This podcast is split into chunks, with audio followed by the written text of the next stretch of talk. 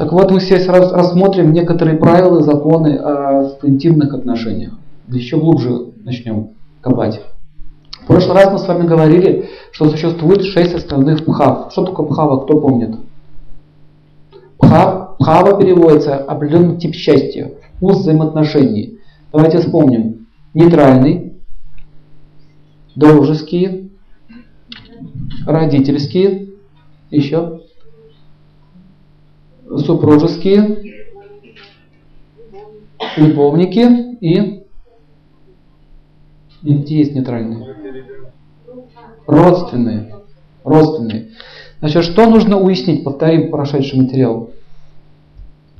Э, в первую очередь вы должны понять, что семейные отношения не должны выходить за рамки семейных отношений. То есть пхава меняться не должна. Нарушение пхавы называется в санскрите апхава, означает нарушение. То есть, когда ваши отношения потихонечку переходят из любовных в родственные.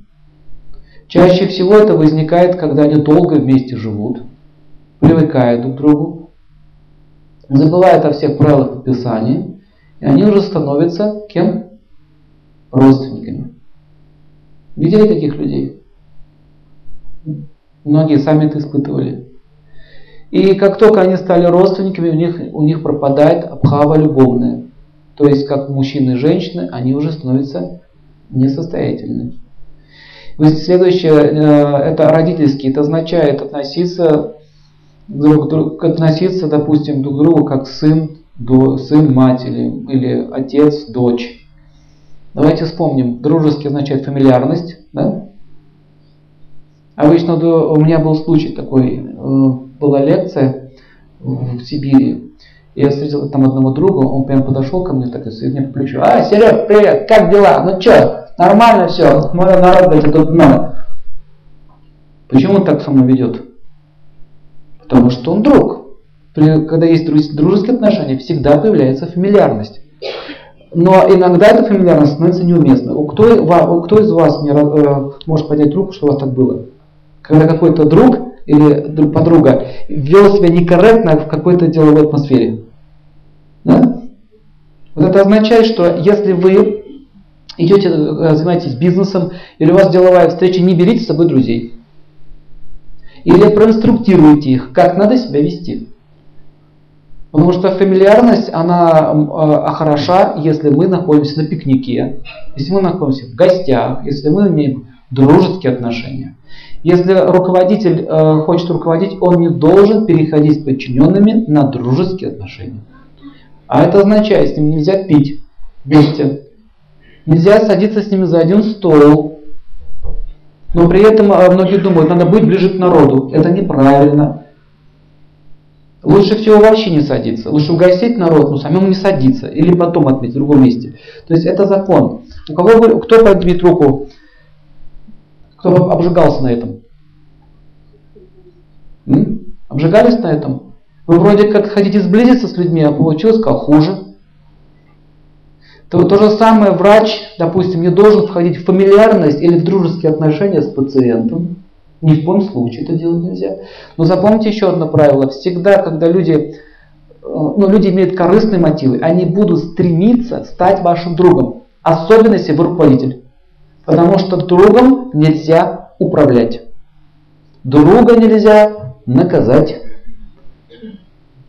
И самая большая проблема это когда вы начинаете э, со всеми дружить, потом вы не можете управлением заниматься. Замечали это? В семейных отношениях то же самое. То же самое. Вы начинаете дружить с мужем, но вы уже не можете ему давать делать замечания. Вы не можете же его поправить. Если дорогой мой, так нельзя. Не надо меня вот так вот со мной разговаривать. Не, вы не можете. Да ладно, там все, расслабься. Он уже вас не слышит, у него отношения там другие. То же самое возникает по отношению к мужу, жена. Если она э, привыкла к фамильярности, ей очень сложно объяснить, что ты меня ставишь в неловкое положение. Все меня уважают, меня не уважаешь. Знакомая тема? Когда-то это произошло, где-то вы это пропустили.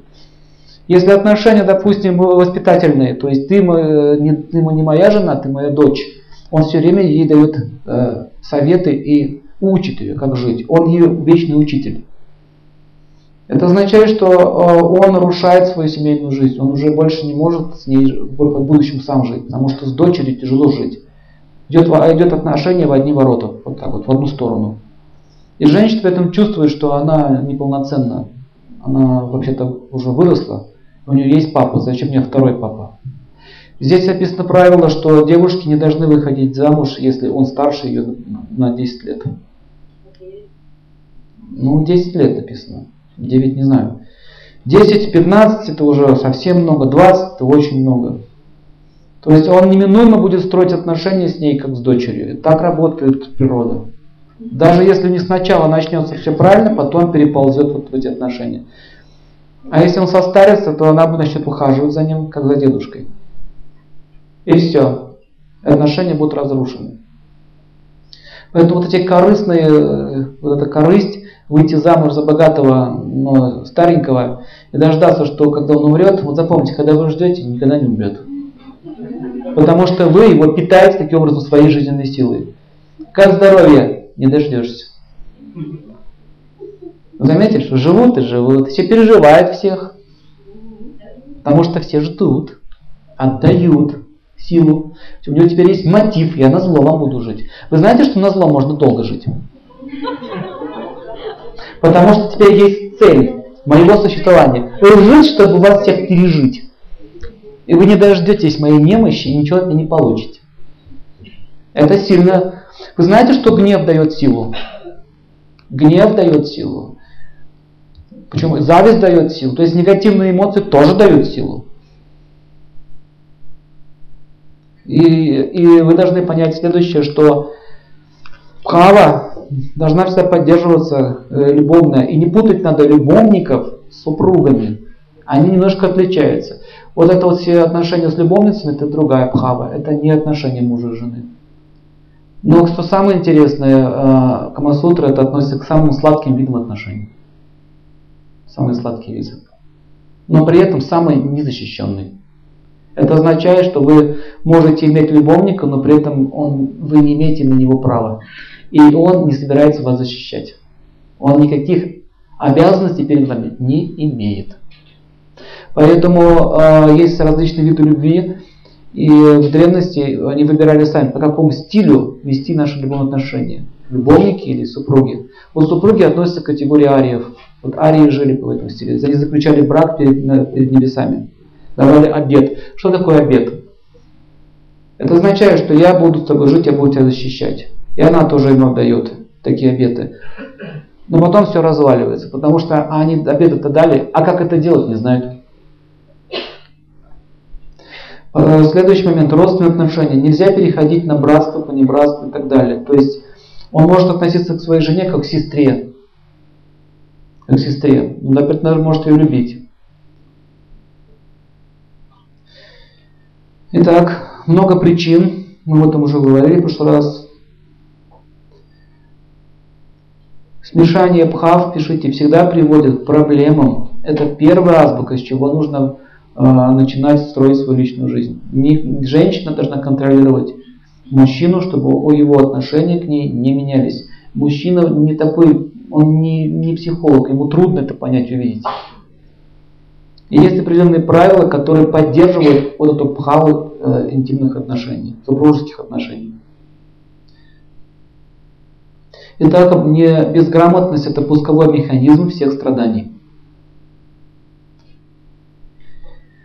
Вторая причина – пренебрежение друг другом и желаний. Что такое пренебрежение желаниями? Ну, например, кто-то хочет пойти на семинар, вам говорят, не пойдешь.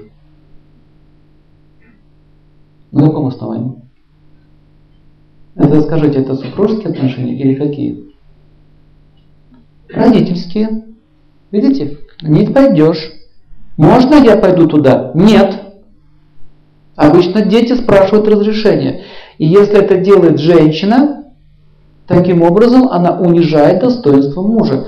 Пишите правило. Мужчины убегают от женщин, которые подавляют их свободу. Потому что мама им не нужны. Он уже ушел от одной мамы. Он долго этого ждал. Теперь снова началось. Вот это характерная ошибка многих женщин. Она хочет контролировать мужа. Хотя по природе, по своей, муж должен контролировать ее и всю ситуацию. Посмотрите, какой выворот происходит. И по закону судьбы, как только она начинает контролировать его, с этого момента у него появляется желание от нее освободиться. Потому что пхавы этой нет. Первый признак. Муж закрывается, не хочет, все делает наоборот. Если так дальше будет продолжаться, у него начинается тирания по отношению к ней. Раз. Второе. А, оскорбительная речь и пренебрежение. В агрессию вырастает. А, если а, мужчина отпрашивается у своей жены куда-то, это означает пхава материнская. Мужчина теряет свою мужскую силу, и они начинают терпеть поражение на работе, в социуме. Как это происходит, я объясню.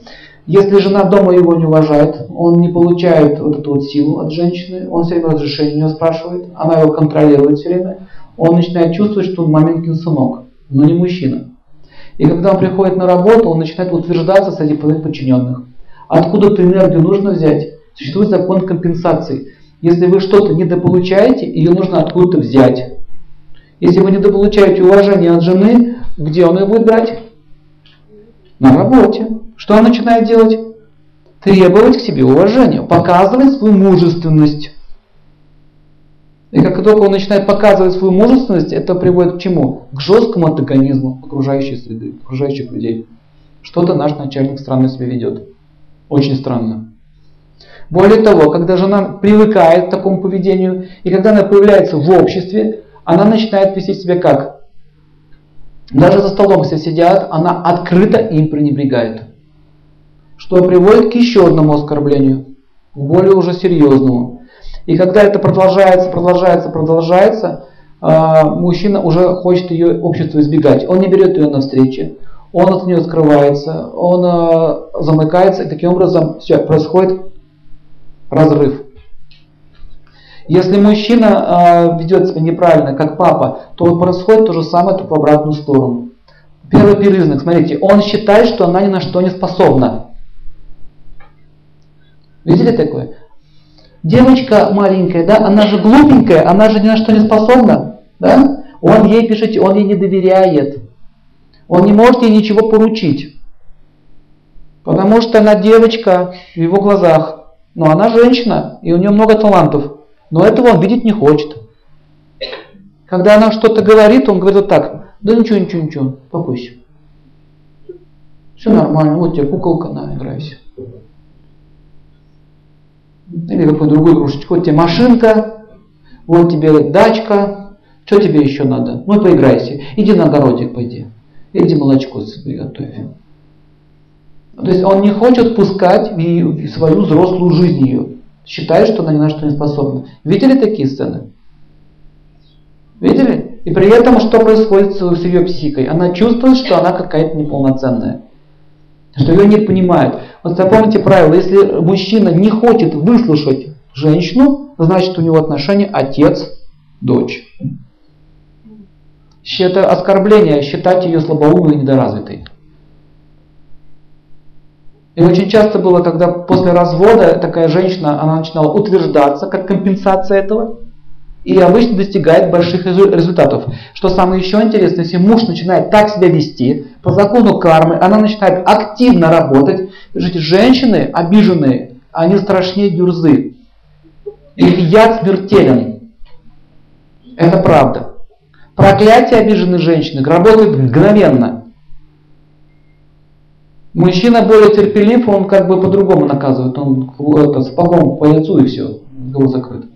Но та знает, как ее поставить на место. Потому что ее психическая сила. Она не будет драться лезть там, или унижать ее публично. Она сделает по-другому. Она будет утверждаться. Она станет бумом, бизнес, бизнес-вумен станет, добьется высокого положения в обществе и унизит его. Смотри, какая я тут девочка для тебя. Если я дурочка, тогда я стану миллионершей буду разъезжать на шикарных машинах, и мужчины будут волочиться за мной. Они начинают это делать с целью восстановить свою ущербность. Вот так мужчина порождает карму. А он начинает думать, что она со мной соревнуется. Начинается война. Абхава, видите? чему приводит. Поэтому вы должны э, отмечать эти вещи. Иногда бывает женщина начинает так себя вести, иногда мужчина. Нужно увидеть, кто начал, от кого тема пошла, откуда ветер дует.